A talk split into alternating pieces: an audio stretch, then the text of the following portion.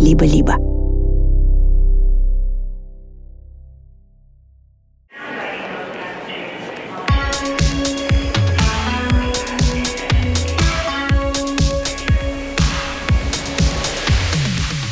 Привет, меня зовут Кира Кузьменко, и вы слушаете подкаст «Собес» от студии «Либо-либо». Здесь мы рассказываем, как найти работу за рубежом. И это наш третий сезон, в котором мы фокусируемся на стратегиях поиска работы в современных реалиях. Надо сказать, что мало кто всерьез относится к сопроводительным письмам. А вообще-то это классный инструмент для того, чтобы выделиться среди сотен резюме других кандидатов. Я знаю, что сопроводительные письма обычно пишут тремя способами. Либо напишут пару слов «Привет, я хочу у вас работать», и все. Или напишут огромную портянку текста, где, по сути, продублируют свое резюме, или попросят чат GPT написать сопроводиловку и отправят ее не глядя. И все это, мягко скажем, не называется эффективным сопроводительным письмом. А вот что такое эффективное и хорошее сопроводительное письмо, из чего оно состоит, куда его отправлять, слушайте в этом выпуске. Мы делаем собес вместе с сервисом онлайн-образования Яндекс Практикум. В середине эпизода вы услышите нашу партнерскую рубрику. А еще мы готовим для вас предновогоднюю онлайн-трансляцию в закрытом телеграм-канале «Либо-либо». Она пройдет 25 декабря в 20.00 по Москве.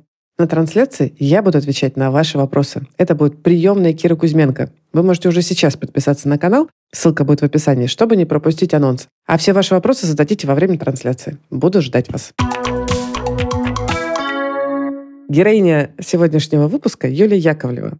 Юля должна быть вам немножко знакома, Юля была редакторкой всего первого сезона подкаста «Собес» и помогала нам со вторым. Благодаря Юле во многом наш собес получился таким классным.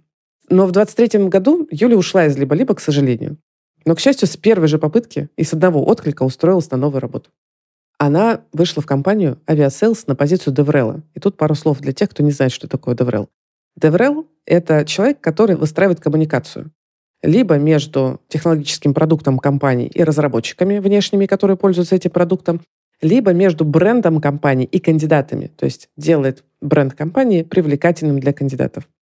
И вот у Юли не было опыта ни в IT, ни в девреллинге, но она смогла попасть на собеседование а, благодаря очень классному сопроводительному письму.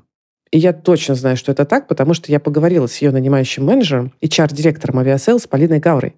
Ее вы тоже услышите в нашем выпуске. А сейчас я передаю слово Юле, и мы поговорим, а как так вышло, что Юля решила стать деврелом, при том, что опыта у него такого не было. Юля, привет. Привет. Юля, я помню, что ты давно мечтала перейти в IT. Ты мне рассказывала, когда мы познакомились. И я помню, что ты даже окончила курс по веб-разработке, насколько я помню. Можешь мне рассказать, а какой у тебя вообще изначально был, вот изначальный план перехода из редакторки в работницу IT?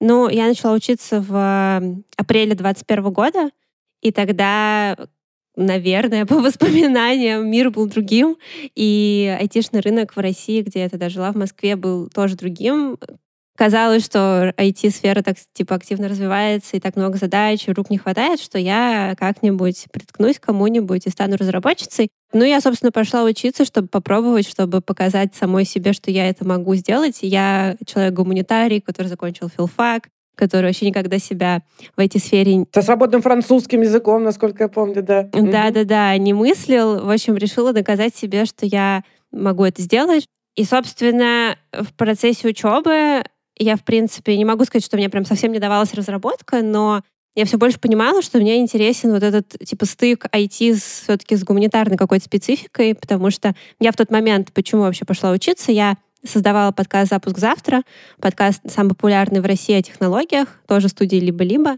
И, в общем-то, я все больше понимала, что мне нравится заниматься чем-то, чем я занимаюсь в запуске. То есть, с одной стороны, я все больше погружаюсь в разработку, но с другой стороны, я применяю свои, ну, возьмем в скобки, гуманитарные скиллы, типа там по созданию контента, по продюсированию, по способности интересно рассказывать про программирование для программистов. Вот. И мне как бы казалось, что я могу, наверное, это все классно совместить в себе, вот эти мои новые знания о программировании, свои способности, и мне, на самом деле, сама Галимов, ведущий подкаста «Запуск завтра», подсказал, что всем этим занимается DevRel. И я помню, что в январе 22 года я прям сидела и смотрела вакансии DevRel ов первый раз в жизни, и тогда была вакансия и в Сбере, и в Альфа-банке, и в Яндексе, и в Тинькове. Я прям помню, что думаю, офигеть. Бум вакансий был, конечно, да. И я тогда начала писать резюме, но это был провал, потому что я вообще-то э, никогда в жизни э, не проходила процесс найма.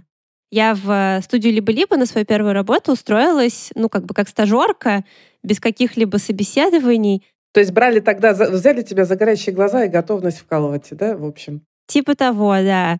И я прям помню, как я эту задачу прокрастинировала. И, в общем, прокрастинировала, прокрастинировала, закончила все тем, что все эти вкладки с этими вакансиями я как бы в конце февраля 22 года закрыла и подумала, что, ну, остаюсь там, где я есть, мне тут, в принципе, хорошо, и смотрю, что дальше происходит в мире, потому что и так нестабильности хватает. И потом мы с тобой познакомились э, где-то как раз э, в середине 22 года. Расскажи, как повлиял собес на то, как ты видишь свою карьеру в IT. Ну вот, собственно, я весной и к лету 22 года закончила учиться программировать. Я, кстати, в Яндекс практикуме училась в веб-разработке. Класс. Все складывалось, да. Все складывалось, да. И параллельно начала делать подкаст «Собес» вместе с тобой. Я хочу напомнить, что мы первый сезон «Собеса» тогда с тобой решили делать как ликбез по всем основным моментам найма. И мы с тобой выстроили э, как раз весь первый сезон в логике вот с чего начать и как бы последовательно разбирали кейсы. Вот я помню, что мы начали как раз с того, что эффективная стратегия, какая должна, потом резюме разбирали. Да, у нас там первый эпизод первого сезона про то, как классно резюме сделать. Как бы просто благодаря этому первому сезону у меня в голове появилась цельная картинка вообще, как устроен найм. Еще плюс, я как редактор, я же много переслушиваю этот контент. То есть мы там на записи записываем подкаст, да, а я потом еще во время редактуры много раз переслушиваю. И получается, это как стих заучивать, знаешь, или как песню. Адаптируйте резюме под вакансию. Адаптируйте резюме под вакансию. Именно, именно. И не только там про резюме, и про собеседование, и про то, как там к себе внимание привлечь. Я все это намотала на ус параллельно, конечно, думаю о том, что я все еще, ну, как бы планирую поменять работу, и теперь я могу все эти, ну, новые знания применить просто уже в деле. Ты сейчас работаешь в Aviasales. Как это вышло? Как ты нашла вакансию? Вот если там я в январе 22 года смотрела вакансии во всех этих крупных э, российских компаниях, то как бы к сентябрю, там к августу 22 у меня, конечно, критерии стали более жесткими. Мне уже стало очень важно попасть именно в компанию, которая соответствует моим ценностям, чтобы там была классная культура, чтобы я могла удаленно работать, потому что я уже эмигрировала на тот момент. И я знала такую компанию, потому что у меня подруга в ней работала под названием Aviasales. Я не знаю, мне просто адски повезло, потому что в момент, когда я стала гуглить, у них была открыта вакансия DevRel а. Это правда, повезло, потому что в 22 году, начиная с февраля, конечно, вакансий, мягко скажем, было немного. А DevRel ов, мне кажется, тоже. Да, но проблема была в том, что 22 год, конечно, просто был богат на события. И, в общем, откликалась я в конце сентября 22 года. Понятно. Мне кажется, что вообще не до того всем было. Вообще не до того. Очередной суперкризисный момент. А, мне тут тоже помог подкаст «Совес» и опыт героев, потому что мы много обсуждали, и герои рассказывали, и ты подсвечивала, что Например, на западном рынке очень много идет откликов на вакансию, и кандидатам нужно как-то выделиться на фоне остальных. И как они это могут сделать? Например, они могут написать в личку рекрутеру или нанимающему менеджеру и еще раз подсветить свою заинтересованность в вакансии и как на себя обратить внимание. И я подумала, что, наверное, мне стоит поступить точно так же, хотя, конечно, прям очень переживала из-за этого. Почему, почему? Расскажи, мне прям правда интересно. Вот почему переживала? Что, что, что за эмоции? Ну, потому что все-таки мы говорили про там зарубежную культуру, а тут вроде все-таки не зарубежная культура в компании, все-таки это, ну, компания, где там русскоязычная культура, да. То есть как посмотрят на такой шаг? Да, типа, может, я покажусь нас какой-то слишком э, настырной, или нетерпеливый. Там же, на самом деле, просто не так много прошло времени от того, как я откликнулась, до того, как я решила писать менеджеру. А как ты поняла, кому писать, кстати? Как тебе сказать? Я у тебя, Кир, спросила. А, я забыла про это. Прекрасно. История. Я хотела понять вообще, кто является нанимающим менеджером для Деврела. Для меня это было не совсем очевидно. Плюс, на самом деле, у тебя на твоем YouTube-канале есть цикл интервью с деврелами. Я их все смотрела, черпала полезную информацию, но там даже оттуда я тоже не, ну, типа, там, кто-то говорил, что там технический директор, там... В разных компаниях по-разному, да, это правда, да. Угу. Да, у кого-то там HR-директор. Ну, короче, я помню, что я у тебя спросила, ты мне сказал, что HR-директор, скорее всего, а дальше, собственно, я пошла к другому своему коллеге, у которого был контакт моего текущего менеджера, HR-директора Aviasales Полины Гавры, и таким образом получила информацию, контакт и все. И ты написала ей? Я написала ей что-то вроде этого сопроводительного письма. Я помню, когда ты мне эту историю рассказала, я подумала, о, классная история для собеса, давай обсудим. И я попросила тебя прислать сопроводительное письмо. Ты сказала, да что там сопроводительное письмо, в общем, ничего там такого особенного. А я считаю, и вы понимаете, что как бы вот он ну, для меня, как для эксперта со стороны там, рекрутинга, для меня это очень качественное, э, созданное сопроводительное письмо, которое, мне кажется, ты не осознаешь, насколько классно ты его сделал. Я бы хотела его немножко разобрать. Может быть, ты можешь сейчас для наших слушателей зачитать свое cover letter. Полина, добрый день. Я очень хотела бы работать у вас в Aviasales деврелом, и я пришла запичить свою кандидатуру на должность Developer Relations Manager. Я обладаю довольно редкой экспертизой. С одной стороны, понимаю, как работают медиа и как делать контент, а с другой, я увлекаюсь технологиями и умею рассказывать о них технарям. Или помогаю технарям рассказывать о них других технарям. Я два года создавала номер один подкаст о технологиях на русском «Запуск завтра», а помимо этого работала еще над несколькими IT-проектами, например, над подкастом «Собес» вместе с Кирой Кузьменко. Подробнее о своем профессиональном опыте я написала в резюме. Когда-то я училась на филфаке, а в этом году закончила годовое обучение по веб-разработке, так что я готова глубоко погружаться в IT. Мне это искренне интересно. Я провела уже, наверное, сотни часов, помогая разным IT-экспертам сформулировать их мысли. Я не раз организовывала публичные мероприятия и представляю, как много вещей там может пойти не так. Ты вначале, прям буквально чуть ли не первым сообщением, ты написала, что у тебя довольно редкая экспертиза. То есть ты сразу сходу презентовала себя, что ты эксперт с редкой экспертизой. Это очень крутая вещь. Я прям сразу обратила на нее внимание. Очень много кандидатов с синдромом самозванца явно такие, ну, как бы, ну, я что-то умею, а там у человека огромный действительно опыт. А ты, при том, что ты откликался на вакансию, которая не являлась, как бы, матч был, но он не стопроцентный. Скажи, что ты делал со своим синдромом самозванца, если он был у тебя? Я засунула его в жопу. О, класс! Просто вот я упоминала, что я училась программировать, и вообще тот факт, что я смогла научиться программировать и закончила практикум и все такое, защитила дипломный проект, это мне дало огромный буст уверенности в себе это во-первых. А во-вторых, ну, я все-таки э, ведь реально ресерчила, слушала, узнавала, что такое профессия деврела, и многие просто говорили, что, ну, типа, знаешь, это такая профессия, которую разные люди по-разному воспринимают, что это не такая уж старая профессия, чтобы у нее какие-то формализованные критерии сформировались. Поэтому тоже мне было удобно, что я могу себя, такую разностороннюю, вписать еще в такую как бы разностороннюю профессию. Вписывание, вот то, что там как раз очень, на мой взгляд, классно упаковала кратко опыт. Ты сказала, что у тебя есть опыт в медиа, у тебя есть опыт в технологиях, и привела конкретные примеры, где, что и как. А потом, мне очень понравилась следующая фраза, ты написала, сотни часов помогала сформулировать мысли IT-экспертам. И еще мне очень понравилось, как ты в одно предложение показала, что ты готова к неопределенности.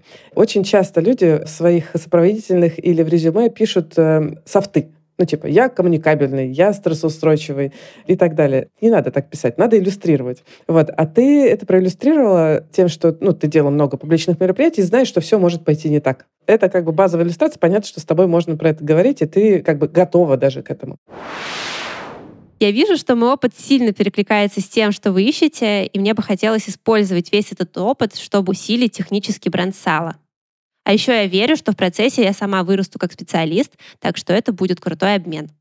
Я не уверена, что после объявления мобилизации вам все еще нужен Деврел, но если нужен, то прикрепляю еще раз свое резюме, а на вакансию на сайте Aviasales я, конечно же, откликнулась. Еще мне очень понравилось, что ты в собрательном письме выдержала вот эту вот партнерскую позицию. Ты уже говорила про то в начале, что вот этот вот ракурс, что и тебя оценят, и ты оцениваешь. Ты писала прямо, что я буду полезна, но мне это интересно тоже в качестве роста. Не в смысле «возьмите меня, я готова ради всего». Нет, ты себя не забывала в этом смысле. Говорю, мне тоже это будет интересно в плане роста. То есть ты как бы на равных выстраивал этот диалог. Очень круто. А еще вот прям вишенка на торте — это tone of voice.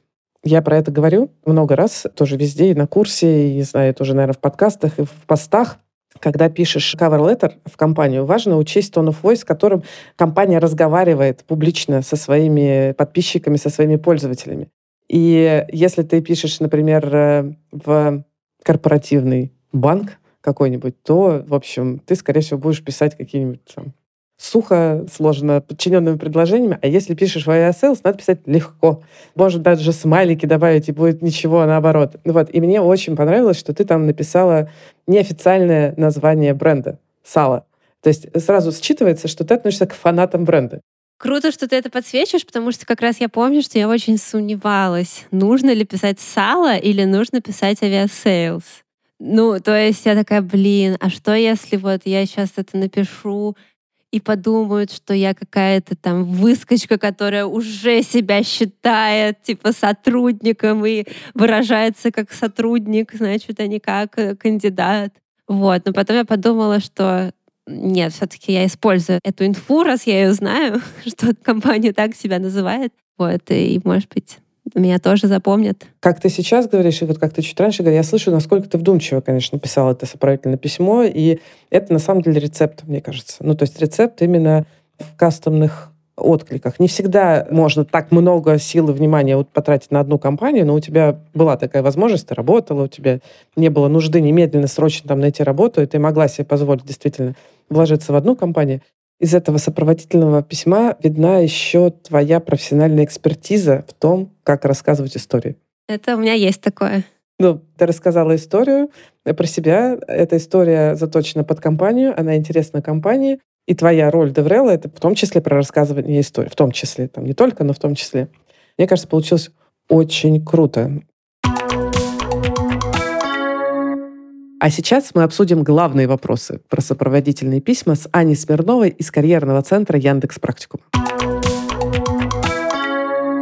Аня, привет. Привет, Кира. Я хочу тебя спросить вот о чем. Я точно знаю, что в конкурентной среде, когда кандидаты откликаются на вакансии, они конкурируют с другими кандидатами. Рынок все-таки сейчас действительно довольно работодательский. И есть разные способы, как можно привлечь внимание к своему отклику, к резюме. И один из способов — это написать грамотное сопроводительное письмо, где очень четко объяснить, э, почему ты самый крутой кандидат. Расскажи, пожалуйста, вы в Яндекс Практикуме уделяете ли внимание именно сопроводительным письмам? Считаете ли их вообще инструментом для привлечения внимания кандидатов? И что рекомендуете делать, если такие считаете? Да, мы считаем, что сопроводительное письмо — это важно.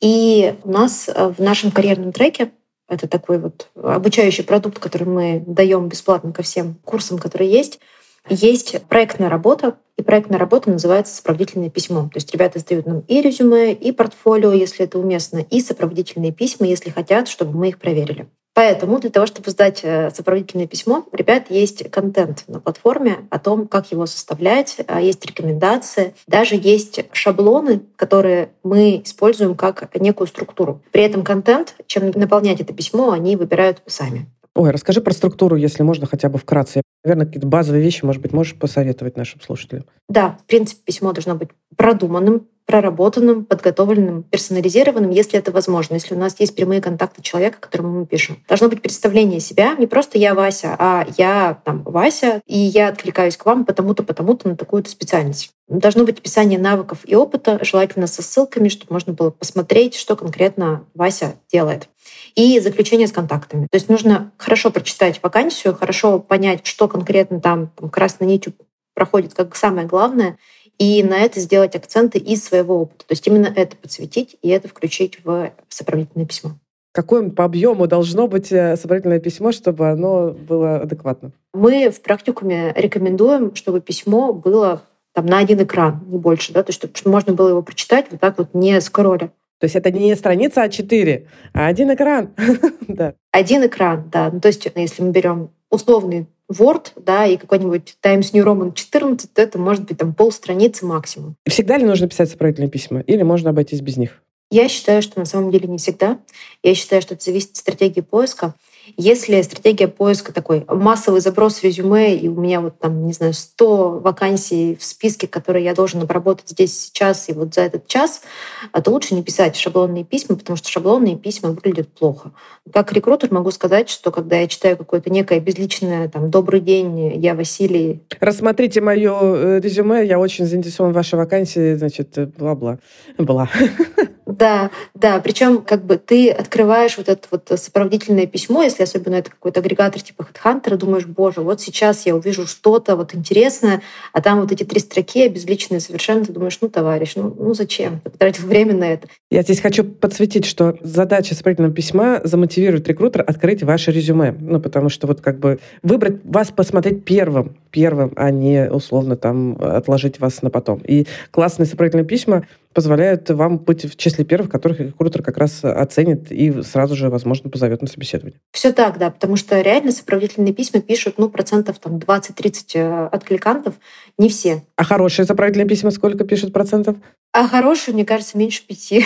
То есть реально те, которые хочется прочитать, которые там как-то цепляют, и на которые точно ты знаешь, что ты, ну, ты не можешь оставить его без ответа, таких очень мало.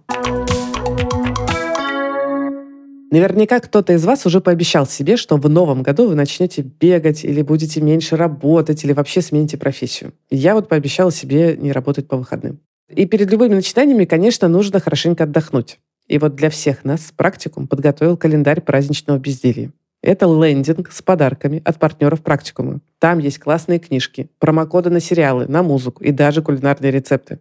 Переходите по ссылке в описании и забирайте свои подарки. Меня зовут Полина Гавра, я HR-директор Aviasales. Юлия Яковлева работает в моей команде деврелом. Я ее прямой руководитель. Я помню вот из разговора с Юлей, что вы открывали вакансию деврела в прошлом году, по-моему, осенью. На самом деле, я когда готовилась к подкасту, я проверила. Мы открывали вакансию деврела два раза. И первый раз мы открывали вакансию деврела в 2021 году осенью.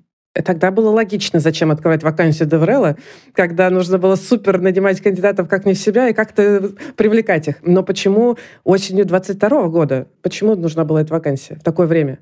Осенью 22 года мы начали немножко по-другому смотреть на то, каким образом у нас построены внутренние коммуникации, в целом коммуникации внутри компании. Внутри компании. То есть это не на внешние взаимоотношения с кандидатом, а именно внутри. Я поняла, что нам нужен дифрел именно на простройку каналов коммуникации внутри продуктово-технологического крыла. Чтобы решить какую задачу? Чтобы мы понимали, как у нас происходит информирование внутри этого сегмента. Например, у нас есть общий ежемесячный дайджест по компании, но команда внутренних коммуникаций сама по себе не может прочитать, что написал у меня бэкэнд-платформа. Ну, то есть они прочитать-то могут, но картинки о том, что нужно подсветить для того, чтобы это было достаточно важно для всех. Да, чтобы, например, дизайнерам было понятно, зачем это все, да, или там кому-то еще, контентщикам, например. Или если какая-то команда не знает о том, что вот эта бэкэнд-платформа делает, вот эту штуку, потому что они в разных каналах коммуникации находятся, а мы в дайджесте написали вообще про какую-то другую вещь, которая на самом деле никого не затрагивает. Спасибо, что объяснила, потому что реально так DevRel ну, в целом для меня ассоциируется в первую очередь с внешними коммуникациями. А давай поговорим про отклики на вакансию. Много ли их было вот в то время? И мы сейчас говорим про осень 22-го.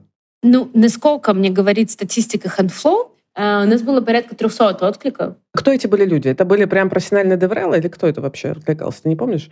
Я не могу сказать, вот прям я же не вижу всю воронку на самом деле, потому что, ну... Да-да-да, до тебя доходит только... Спасибо отделу рекрутмента, который как бы... Вот обычно у меня я выбираю из двух-трех людей, которых как бы, я уже могу точно выбрать.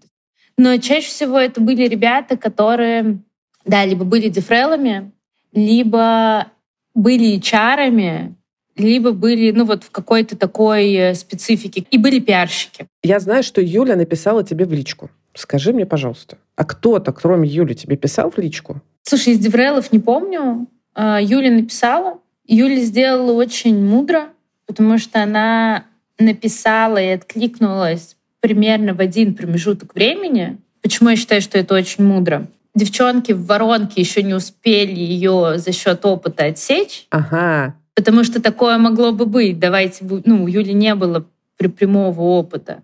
Как быстро она ответила? Она быстро ответила, мне кажется, в тот же день она написала, что типа класс. А куда, кстати, ты написала? В Телеграм я написала. В Телеграм написал, ага. нарушила все личные границы, наверное. Но он ответил, что класс, типа, тебе там, не помню, тебе, вам, ну, в общем, что обязательно мне ответят э, рекрутеры, что все супер. Ну, то есть, типа, не то, что там были какие-то, знаешь, обещания и какие-то ложные надежды. Немедленно позвали на собеседование, ну, просто как бы ответил, да. Я стала ждать ответа от рекрутера, и он пришел, собственно. И меня позвали на первое собеседование. Что тебе понравилось ее в cover letter? Мне кажется, что тут сошлось э, несколько моментов. Первое — контекстный момент, потому что я знала, что за подкасты, которым она обратила мое внимание. То есть запуск завтра из собес. И так как я уже общалась, у меня уже было несколько подкастов на либо-либо, на тот момент я понимала в целом, что за люди там работают. Ну, как бы у меня не было такого, что я с либо-либо, когда взаимодействовала, что это ребята были неприятные. И ни у кого, мне кажется, такого не было. Это достаточно важная история.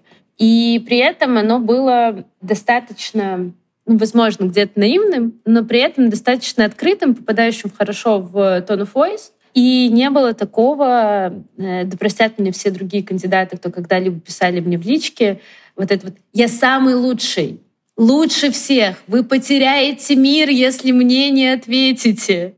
И плюс она сразу сказала, чем она занималась, что это продюсерство.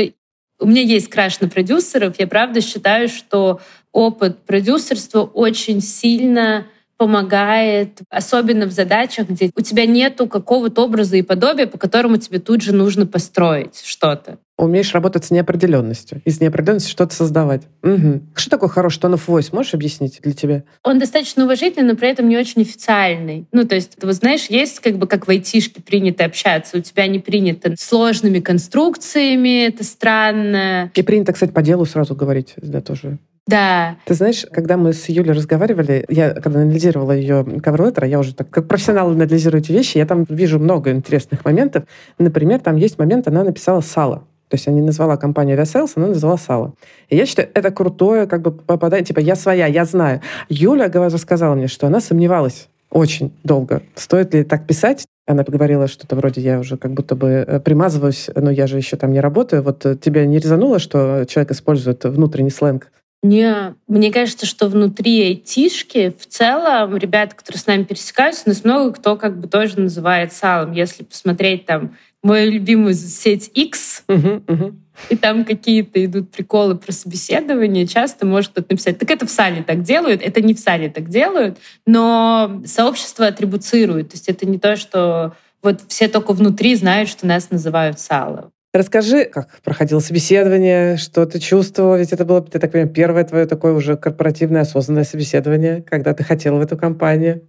Слушай, ну, я, мне кажется, вот реально хорошо настроилась тогда, потому что я же в тот момент и, собственно, забегая вперед, все то время, что меня собеседовали и думали о моей кандидатуре в Aviasales, я ну, продолжала работать в студии либо-либо, и типа это не какая-то, знаешь, работа, которая ходила потому что надо. Я очень любила работу в либо-либо. Я еще продолжала типа каким-то фрилансом заниматься в сфере подкастов, как-то развиваться там как эксперт. Вот, то есть у меня была такая, на самом деле, активная жизнь рабочая, и у меня не было такого, что я вот сейчас все ставлю только вот на эту, значит, вакансию, вот только, значит, на эту компанию. Поэтому первое собеседование, в том числе пер... самое первое собеседование проходило классно, я типа была в себе уверена, я там рассказывала про свои достижения, и меня позвали уже на второе собеседование с нанимающим менеджером, собственно, с Полиной. Но там уже дальше стало чуть-чуть тревожней. Потому что, ну, там уже как бы тебя не просто, типа, узнают о тебе, о твоем опыте, да, уже там просят какие-то, не знаю, кейсы решить, спрашивают. Полина там я спрашивала, как бы я в такой ситуации реагировала, как бы в такой. И я как бы, ну, отвечаю на вопросы, и там Полина меня как-то направляет, и я вроде неплохо справляюсь, но чувствую себя в этот момент уже совсем не так уверенно и бойко, как э, собиралась изначально. Собственно, после этого второго собеседования мне прислали тестовое задание, и я тоже воспользовалась таким лайфхаком. Я решила поговорить со своими знакомыми, которые тоже работают в больших IT-компаниях. То есть мне просто было важно ну, чтобы мне кто-то рассказал, как это устроено, вот как когда у тебя есть, сам, не знаю, разные ну, отделы, грубо говоря, когда у тебя есть разработка. Согласование нужно да, большое, там разное, да. Да. Например, я в тот момент, э, мы обсуждали, что вот есть продуктовые команды, есть платформенные команды. Я такая, да-да-да, что это значит? Я... Значит, непонятно. Да, да. Э, я хз. Вот, я пошла тоже там спрашивать у своих знакомых, там, и зайти типа, а вот это что, а вот это что. То есть мы созванивались с ними, обсуждали, они мне, ну, как бы открывали глаза на этот дивный мир. Вот, и мне это тогда очень, кстати, помогло тестовое сделать, потому что, ну, я просто стала чувствовать больше под ногами какой-то почвы, что да, окей, я все еще там не работала в IT-компании, я как бы не обманываю никого, но я какой-то research провела, потому что, правда, заинтересована в том, чтобы хорошо справиться с этим тестовым. Сколько времени у тебя шли все эти собеседования и все эти этапы? На самом деле долго. Меня собеседовал HR-директор компании, потом меня собеседовал главный продукт э, CPO, а потом меня собеседовал Head of Technology компании. Я такая, ну, если меня, может, еще и SEO пособеседует, ну, как бы тогда вообще просто full pack как бы соберу. Но SEO как бы нет, до SEO не дошла я. Ну вот в начале февраля мне сделали офер. Я знаю, что тебя хочу спросить. Вот я хочу вернуться к тому, что вы начали. Что у Юли же не было базовых релевантного опыта и даже тех критериев, за которые можно было бы зацепиться. И я со стороны смотря вижу, что вот ее шаг с написанием тебе в личку, вот фуллап этот аккуратный, это был, ну, как бы хороший способ действительно привлечь внимание к себе. Можешь рассказать, а вот почему вы в итоге отдали приоритет человеку без опыта?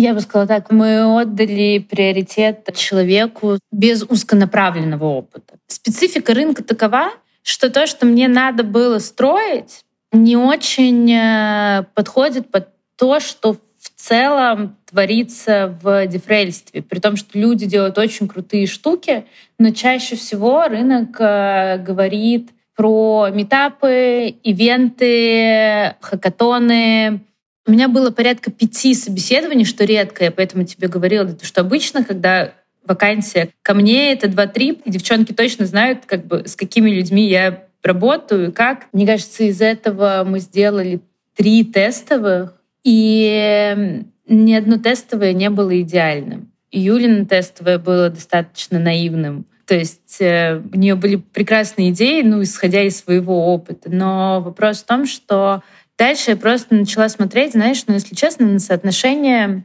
затрат потенциального импакта, который, ну, как бы выхлопа, который я могу получить, и сколько мне нужно в это вложиться.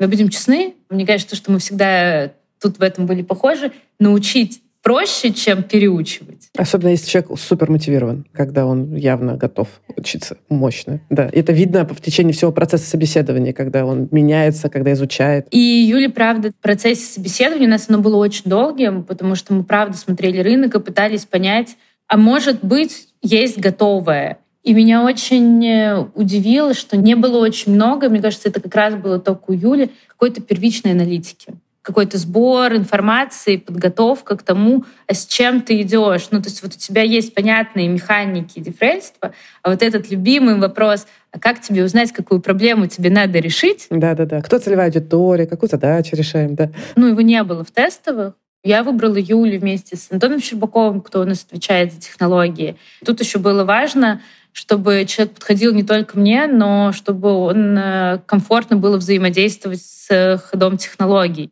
Поэтому, если кратко ответить на твой вопрос, то совокупность вложений, потенциального выхлопа и скорости, и мотивации, она, наверное, сработала. На твой взгляд, что такое хорошее сопроводительное письмо? А можно я тут у тебя уточню? Мы говорим про сопроводительное письмо, когда вы пишете в личку топу, или мы говорим про сопроводительное письмо, которое вы прикладываете к вакансии, когда вы откликаетесь через сайт? Потому что мне кажется, что тут есть разница жанров некоторая. Давай сейчас поговорим про общее сопроводительное письмо, потому что оно как бы более сейчас э, релевантное. Сначала, что такое сопроводительное письмо, когда ты откликаешься на вакансию с резюме и пишешь сопроводительное письмо? Мне кажется, общее правило хорошего сопроводительного письма — это на самом деле подсветить или дополнить то, чего у тебя не написано в резюме, например. Обратить внимание на какие-то важные вещи по каким-то ключевикам, правда. Которые есть в вакансии? Весь мир найма устроен не так, что все очень внимательно вычитывают сразу же. Я не знаю, Кир, ты можешь мне поспорить, но обычно ты как бы... Невозможно в это поверить. Невозможно в это поверить. Каждое резюме должно вычитываться детально с лупой. Поверь мне, Полина, такое мнение на рынке. Я поняла, да. Но... Да, надо попробовать поверить, да, что нет. Обычно, когда... Так, все. Когда ты работаешь с другой стороны, ты как бы очень быстро сканешь, и тебе важно понять. Поэтому мне кажется, что тут надо понимать, что у тебя должно зацепиться за что-то в этом кавер-леттере взгляд. Чтобы выделиться. Для того, чтобы дальше уже с лупой смотреть твое резюме. Или если ты написал резюме, но ты знаешь, что оно не идеальное, или ты не пишешь резюме под каждую вакансию, ну, тогда вот хорошо бы дополнить в cover letter, потому что человек просканил, и, возможно, тебя здесь это ну, как бы поднимет в воронке. Ну вот ты совершенно правильно заметил, что есть два типа cover letter, то есть условно, я это называю, кстати, даже двумя разными понятиями. Вот есть cover letter, которое присовокупляется к резюме при отклике, а то, что сделала Юля, я это называю фуллапом после отклика. Фуллап, который кандидат пишет э, нанимающему менеджеру или рекрутеру, в зависимости от того, с кем у него контакт возможен, и вот как раз рассказывает о себе, привлекая внимание, по сути, к этому отклику. Вот в чем здесь, может быть, разница, есть ли она, что писать в таком фуллапе, и что писать в каверы? Мне кажется, что разница ключевая в том, что когда вы пишете сопроводительное письмо, и оно адресовано рекрутеру или нанимающим, они к этому готовы. Когда вы пишете вот этот follow-up, в личку. Угу. В личку, если честно, вас никто там не ждет. Простите, но как бы не то, что нанимающий или рекрутер, или я сижу и жду. Так, а мне напишут фоллоуапы ребята, которые откликнулись нам на вакансию. Все 300 человек. Здесь некоторое вступление в личное пространство другого человека, который вас там не очень ждет, оно может играть достаточно ключевую роль в том, как вообще взаимодействие дальше простраивается. На самом деле письма в личку используют в трех типах. Есть у тебя LinkedIn, есть Facebook и есть Telegram. И если мы знаем, что в России в IT Facebook и LinkedIn примерно одно и то же... Да, да, это так. Давай будем честны. Я в целом ожидаю такие штуки в Фейсбуке, то когда мне заходят в Телеграм, это уже некоторая, ну, как бы, правда, неожиданная история. Это твое private пространство, и ты не ожидаешь, что там будут незнакомые люди писать. Да, мне правда на прошлой неделе написало несколько людей. Одно cover-letter было потрясающе. «Привет, я откликнулся на вакансию, у меня уникальный опыт, я не понимаю, почему вы мне отказали. Как вас зовут? Какой у вас опыт?» Какие у тебя были эмоции, когда ты получила такое сообщение? Я была обескуражена. И поэтому тут, наверное, как бы как вы заходите в это пространство, оно на самом деле ключевое. Ты должен представить, ты должен объяснить, кто ты, ты должен объяснить, почему ты пишешь именно мне. Ну, то есть, почему тебе важно написать мне. И важно, на самом деле, я еще замечала, к сожалению, вот в том, когда мне пишут, это некоторый поиск справедливости. Ой, что ты имеешь в виду? Это когда тебе говорят о том, что вы мне отказали, но я с этим не согласен. Так не надо делать, давай сейчас проартикулируем вслух. Да, так не надо делать. Поэтому очень четко написать бриф, и это не должно быть большое. И не, тут где-то должен быть баланс, когда вы не перегружаете инфой, но ну, как бы говорите все самое важное. Если вы наряжаете елку, мне не надо показывать все ваши новогодние игрушки, которые накопились на чердаке за 20 лет. Покажите самые красивые.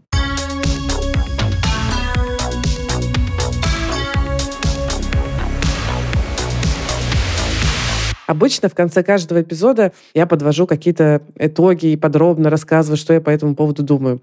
А сейчас мне кажется, что мы в эпизоде столько раз уже обсудили, как надо делать и как не надо, что хочется очень кратко резюмировать. Пожалуйста, не пишите в сопроводительном письме фигню. Потому что вас не позовут на собеседование просто, если вы там фигню напишете. Вы слышали эмоции нанимающего менеджера, которому пишут фигню. Ну, то есть вы слышали, как это как бы происходит, когда нанимающий, э, например, читает нецелевое сопроводительное письмо, или там написана непонятная информация. Вот сопроводительное письмо — это важный инструмент. Он вообще-то может быть суперэффективным. Если вы не знаете или не понимаете, или вот до сих пор не поняли, что там писать, знаете что? Лучше не пишите ничего, Отправляйте просто резюме, правда. Но я могу сказать вам, что если вот вы хочется прям разобраться и прям научиться, прям набить руку, писать эффективные сопроводительные письма, то вы можете прийти ко мне на курс. У меня же курс есть Hello New Job. Там я не только даю готовую систему поиска работы, там мы прям отрабатываем каждый из инструментов этой системы. Вы прям практикуетесь писать сопроводительные письма в том числе и получаете фидбэки на то, что же у вас там получилось чтобы научиться писать их эффективно. Курс будет полезен и тем, кто прямо сейчас ищет работу, и тем, кто только планирует. Присоединиться можно к ближайшему потоку. Например, третий поток стартует 22 января. Курс проходит в онлайне в реал-тайме. Ссылка будет в описании. Это подкаст студии «Либо-либо». Мы его сделали вместе с сервисом онлайн-образования Яндекс Практикум. Меня зовут Кира Кузьменко. Над эпизодом работали редакторка Полина Агаркова, продюсер Данила Остапов, звукорежиссер Сергей Христолюбов. А за джингл спасибо Диме Медборну. Привет, это Лика Кремер, и у меня для вас новость. Мы сделали годовую подписку на закрытый телеграм-канал «Либо-либо». Теперь все бонусы, эксклюзивные подкасты и трансляции можно подарить другу. Подписка стоит 3000 рублей, и оплатить ее можно с любой карты. Сумма сконвертируется в валюту вашего банка. Как это сделать? Зайти в наш телеграм-канал «Либо-либо», в закрепе найти пост про подарок, там же вы сможете все оплатить, а мы напишем вашему другу и поздравим его с Новым годом. Подарите кому-нибудь год с либо-либо и поддержите таким образом нас. Спасибо, с наступающим! Ссылки, как всегда, в описании.